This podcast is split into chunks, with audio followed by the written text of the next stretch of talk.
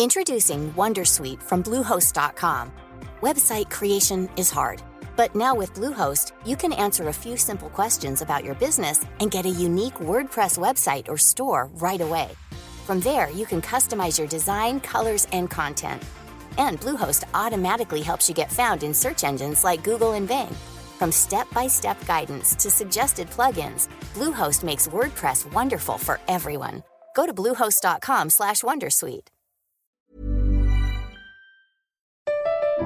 Comment contribuer à un monde de demain plus durable La saison 2 du podcast Créateur d'impact va chercher les réponses en immersion au plus près des bénévoles, dirigeants d'associations ou bénéficiaires.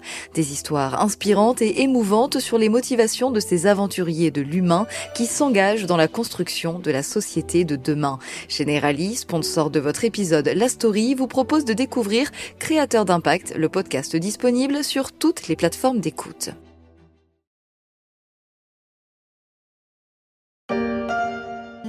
Cette semaine, la story des échos s'offre une pause lecture, cinq épisodes qui sortent de l'ordinaire, cinq rencontres avec des auteurs de polar pour aborder leur univers, mais aussi l'actualité, autrement. 13 mars. Montoire de Bretagne, station Météo France de Saint-Nazaire. Si ça continue comme ça, on va prendre cher, dit l'homme penché sur son écran. Son voisin de pupitre ne répond pas. À cette heure avancée de la nuit, ils ne sont plus que deux dans la station Météo France de Saint-Nazaire, livrée aux éléments. Installée en bord de piste du petit aérodrome de la commune, elle s'offre à tous les flux qui s'engouffrent dans l'estuaire. Pour l'instant, les rafales restent modérées, autour de 85 km/h.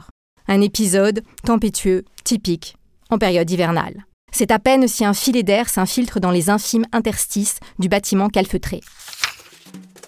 Ainsi démarre Bleu, troisième épisode de la trilogie imaginée par Cause aux éditions Fleuve Noir. L'eau, la terre, le feu, Cause, qui reste caché pour écrire, a choisi d'évoquer les désordres du climat comme toile de fond de ses polars, une terre presque aussi déboussolée que le héros de son livre, le commissaire Hugo Kaiser, responsable de la cellule Nouvelle menace, des menaces qui ne se résument pas à une nature en ébullition, la folie des hommes étant aussi au cœur de cette trilogie d'une planète de plus en plus difficile à vivre.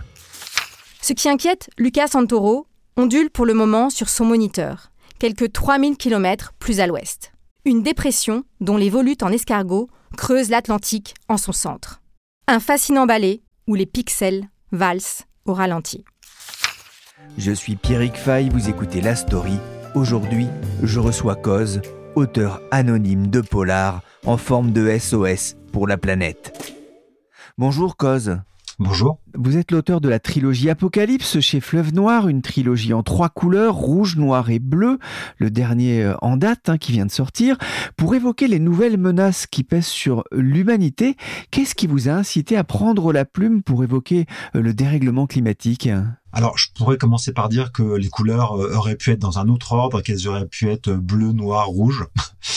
Voilà, sans mauvais jeu de mots et sans dévoiement du drapeau national, parce que, bah, que, que la situation soit grave et qu'effectivement les dérèglements climatiques aient des conséquences de plus en plus funestes, ça je n'apprends rien à personne. C'est vrai que il existe depuis toujours des scénarios catastrophes. Hein, je, n'ai pas inventé le genre, que ce soit au cinéma ou en littérature, mais c'est vrai que moi, je ne trouvais pas, en tout cas, quelque chose qui me contentait sur quelque chose de beaucoup plus contemporain, beaucoup plus ancré dans nos problématiques actuelles, et qui surtout, à mon sens, remettent la responsabilité humaine au cœur même du débat et, du récit. Voilà. Euh, donc c'était vraiment ça le point de départ. C'était euh, euh, incarner ça non pas au travers de grands discours, grandes théories, mais au travers de destins de personnages, parce que je pense qu'il n'y a rien de plus susceptible d'interpeller le lecteur et, les citoyens que nous sommes que des destins de personnages, voilà, qui même s'ils sont de fiction, on peut, on, pourrait en tout cas se, projeter et s'identifier à eux. Il y a la planète qui, rugit hein, comme un avertissement avec une forte hausse ces dernières années du nombre de catastrophes naturelles, mais il y a aussi dans votre ouvrage la folie des hommes qui s'ajoute aux, effets du, réchauffement, avec un effet aussi euh, destructeur alors merci de l'avoir noté parce que c'est effectivement l'autre ambition, euh, c'est de montrer que même dans des situations aussi euh, catastrophiques et qui, comme vous l'avez rappelé, se répètent de plus en plus et de plus en plus fréquemment, je dirais que l'homme arrive à faire son lit, c'est-à-dire que c'est un lit de mort et il trouve encore moyen de s'y ébattre.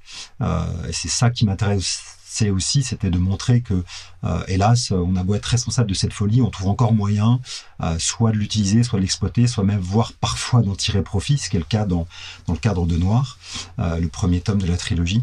Dans les deux autres on va dire que c'est plus une extension de la folie qui devient plus spécifique et, moins collective.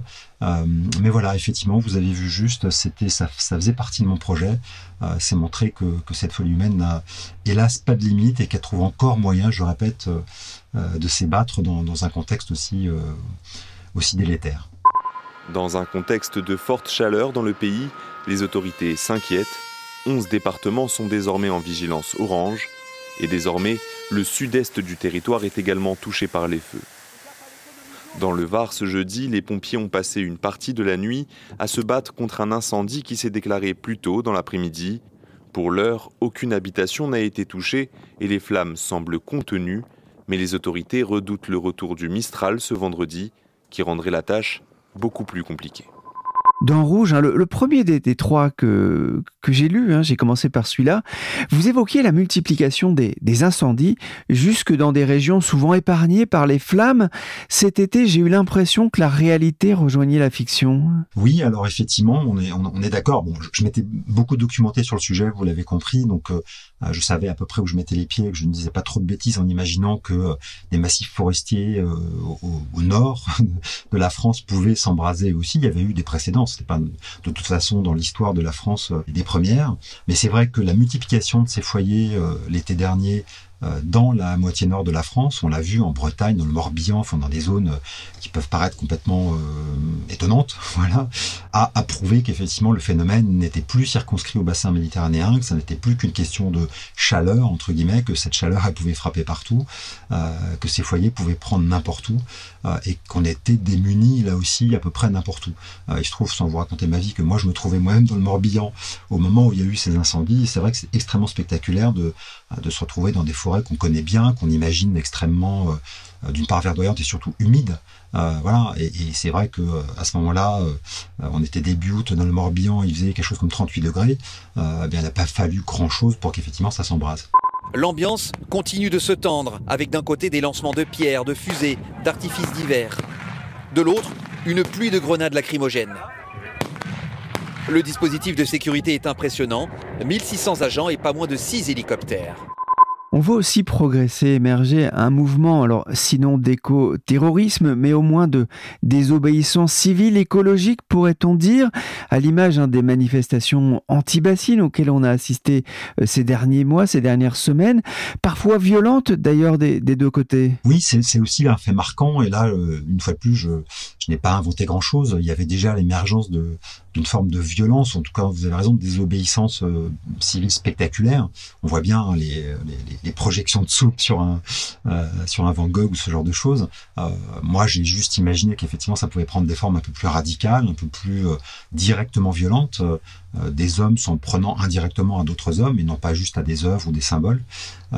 voilà, c'est des choses auxquelles il faut s'attendre. C'est que parmi les multiples conséquences de, de, ces phénomènes de plus en plus fréquents, il peut y avoir euh, euh, des formes de, j'allais dire, résistance humaine, mais quand l'homme résiste, euh, il le fait parfois de manière un peu désordonnée ou un peu, un peu anarchique, et, et ça peut prendre ces formes-là.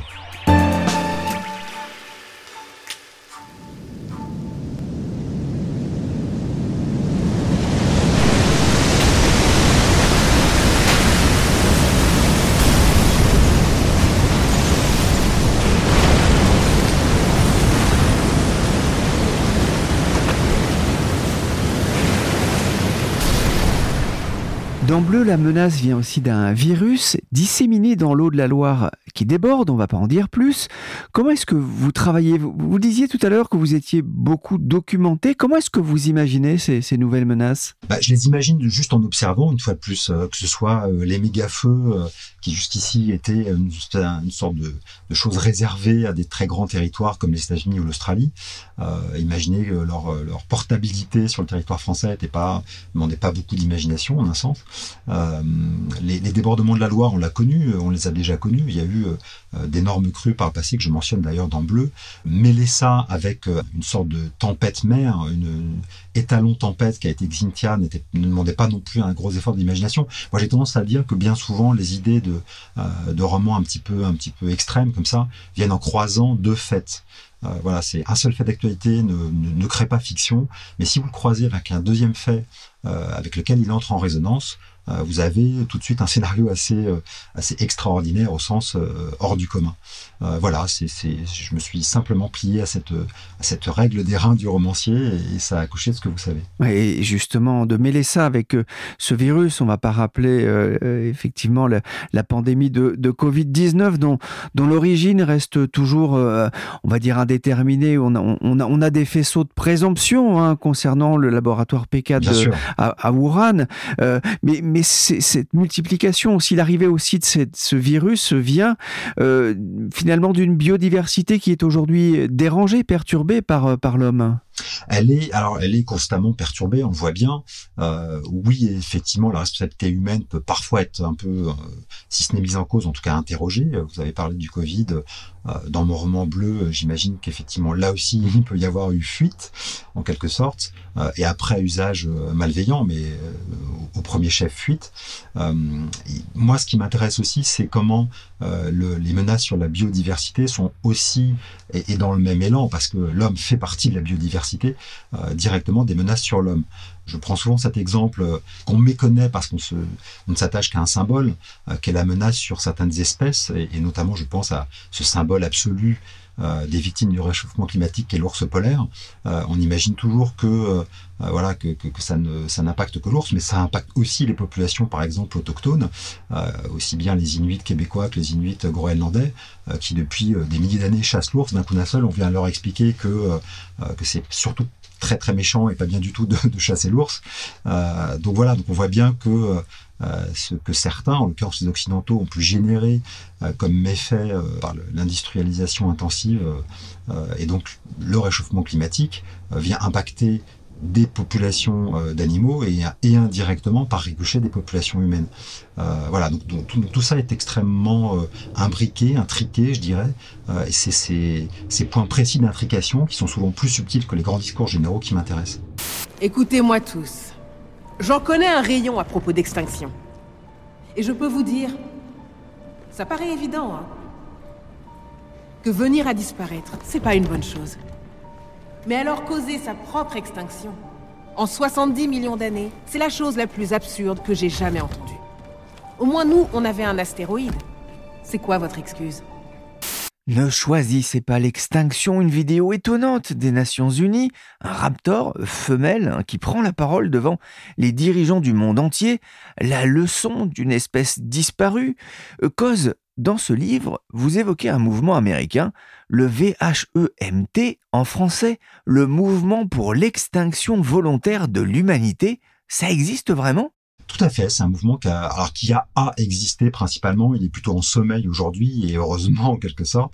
Mais c'est vrai que ce, voilà, on pourrait appeler ça presque une église, enfin, hein, puisque ça, ça repose sur une sorte de dogme, une croyance qui est que euh, l'homme est effectivement néfaste pour la planète, qu'il a euh, un impact évidemment négatif sur son environnement et que s'il était tout à fait raisonnable et conscient euh, de, l'ampleur des dégâts qu'il cause, euh, il s'autodétruirait volontairement et, je dirais presque avec grâce et, avec joie.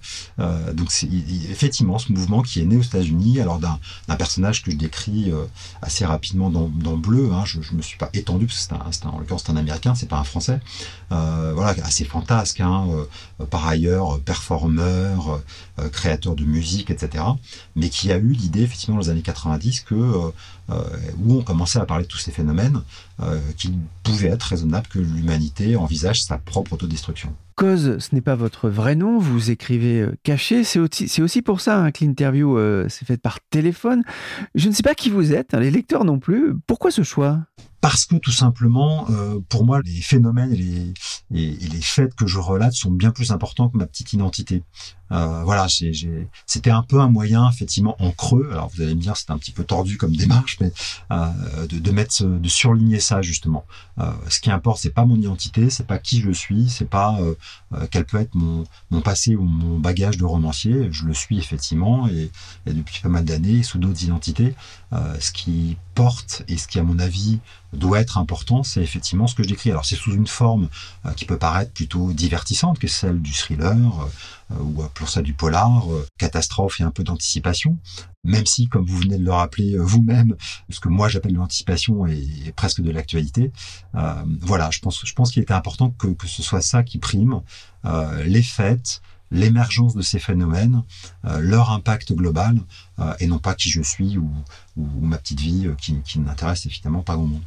Alors on dit justement pour vivre heureux, vivons cachés, il y a tout de même une extrême noirceur dans votre trilogie. Il y a de la noirceur, mais parce que je pense que chacun qui observe de manière un tout petit peu lucide l'époque actuelle euh, ne trouve pas énormément de motifs à réjouissance. Alors je sais que tout contemporain d'une époque donnée, euh, voilà, euh, pense la même chose. Hein. Les, contemporains de l'an 1000 pensaient que c'était la fin du monde toute proche. Et, et, et voilà, j'ose que nos grands-parents, nos arrière-grands-parents, qui ont vécu les deux principaux conflits mondiaux du XXe siècle, pensaient évidemment la même chose. Je ne parle même pas de ceux qui ont frôlé ce qu'on appelait l'apocalypse à l'époque, au moment de la guerre froide, avaient un sentiment tout à fait identique.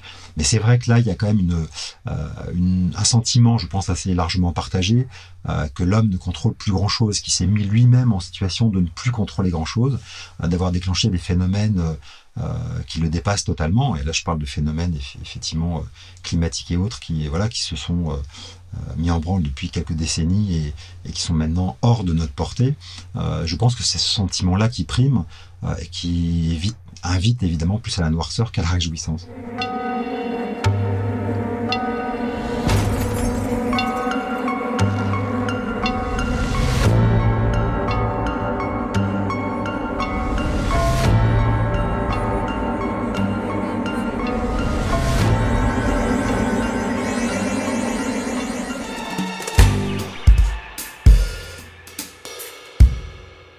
Policiers que vous mettez en scène dans Rouge, dans Noir ou dans Bleu sont des écorchés vifs, des gens marqués par le destin, incompris parfois de leur hiérarchie. Il faut des flics particuliers pour une telle brigade, celle que vous avez appelée des nouvelles menaces? Alors, il faut déjà préciser que c'est une pure invention de, mon cru. Voilà, il, n'existe pas de cellule nouvelle menace au sein de la, PJ euh, française et en, particulier parisienne. Euh, mais c'est vrai que j'ai trouvé euh, intéressant que ça puisse être le cas et qu'effectivement les autorités puissent, euh, même si eux-mêmes se sentent un peu impuissants. Et d'ailleurs, il y a ça, vous qui m'avez lu, vous savez que leur propre patron remet en cause l'existence même de cette cellule. Il pense que c'est un peu un gadget politique et que comme il y a du greenwashing, ce serait du flick washing, on va dire. C'est-à-dire qu'on a inventé de toute pièce une cellule en imaginant que ça donnerait l'impression au public qu'on prend en, charge et en, considération les les, phénomènes de, ces menaces globales.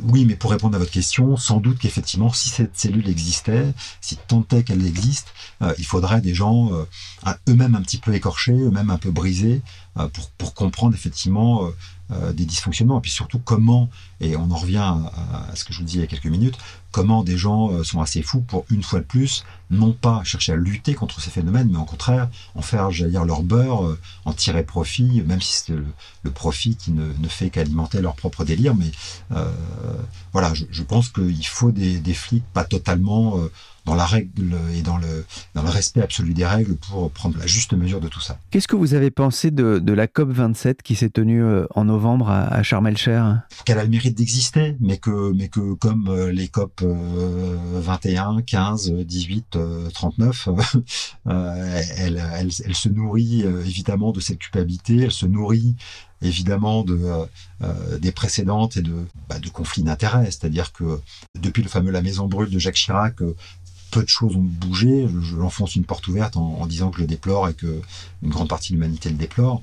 Mais il semblerait qu'on en soit à peu près au même point. C'est-à-dire que on a bien vu que lors de cette COP, euh, euh, en coulisses, on se battait pour euh, abolir la règle des 1,5 degrés de réchauffement global, alors que ça semble un strict minimum pour pour, pour juste sauver comment dire la moitié des meubles. Donc voilà, qu'en penser si ce n'est un, relatif découragement, une impression bah, de euh, d'impuissance euh, et individuelle et globale, parce que si euh, nous, 8 milliards d'hommes que nous sommes, nous n'avons pas assez de pouvoir pour infléchir les décisions de quelques dizaines dans, dans quelques pièces en Égypte, c'est un petit peu à désespérer malgré tout.